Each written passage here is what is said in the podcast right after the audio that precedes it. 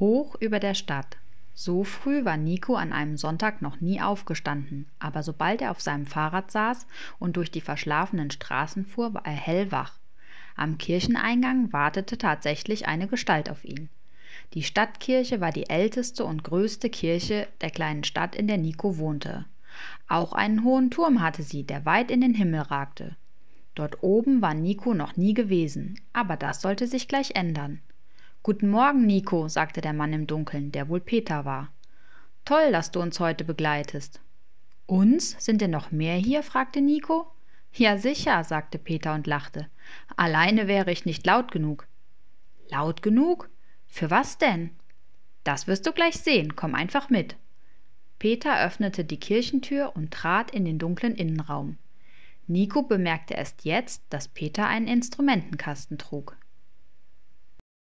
Zusammen gingen sie am Altar vorbei zu einer Tür an der anderen Seite.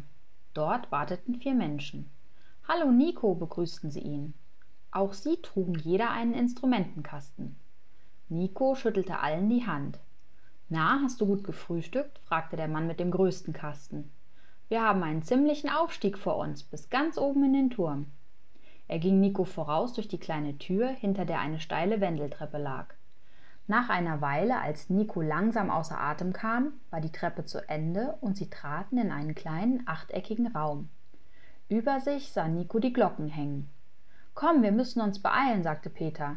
Gleich schlagen sie Viertel vor acht und dann wird es hier unerträglich laut. Jetzt ging es über eine steile Holzleiter ein weiteres Stockwerk nach oben, und dann traten sie ins Freie. Staunend sah Nico sich um.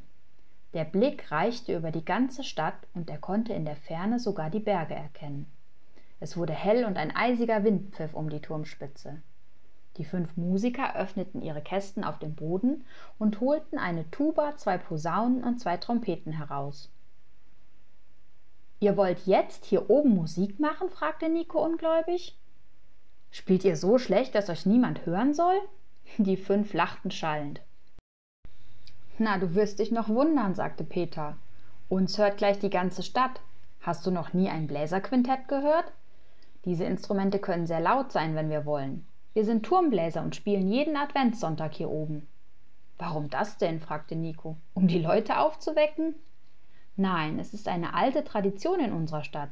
Blechblasinstrumente wie unsere verwendet man schon seit sehr langer Zeit bei Festen und besonderen Ereignissen zum Beispiel um einen König willkommen zu heißen.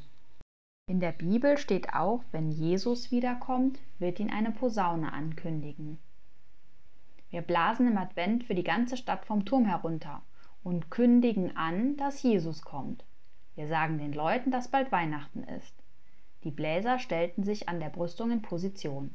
In diesem Moment schlugen die Glocken unter ihnen. Erst viermal eine helle, dann achtmal eine dunkle. Als der achte Schlag verklungen war, sagte Peter Nun solltest du dir vielleicht lieber die Ohren zuhalten. Dann legten die Musiker los. Sie waren wirklich laut. Nico beugte sich über die Brüstung und sah, dass einige Menschen auf dem Platz vor der Kirche stehen blieben und zu ihnen hochschauten. Jemand trat auf seinen Balkon und lauschte. Die Bläser spielten einen Choral, der Nico bekannt vorkam. Er klang wunderschön in der stillen Morgenluft, feierlich und sehr festlich. Nico wurde warm. Er fühlte sich dem Himmel für einen Moment ganz nah. Dann endete die Musik und der letzte Ton verhallte in der, in der Ferne. Der Morgen war wieder still und kalt, aber Weihnachten war ein Stück näher gekommen. Gott hat sich erhoben, von Jubel begleitet. Der Herr hat sich erhoben beim Schall der Posaune. Psalm 47, Vers 6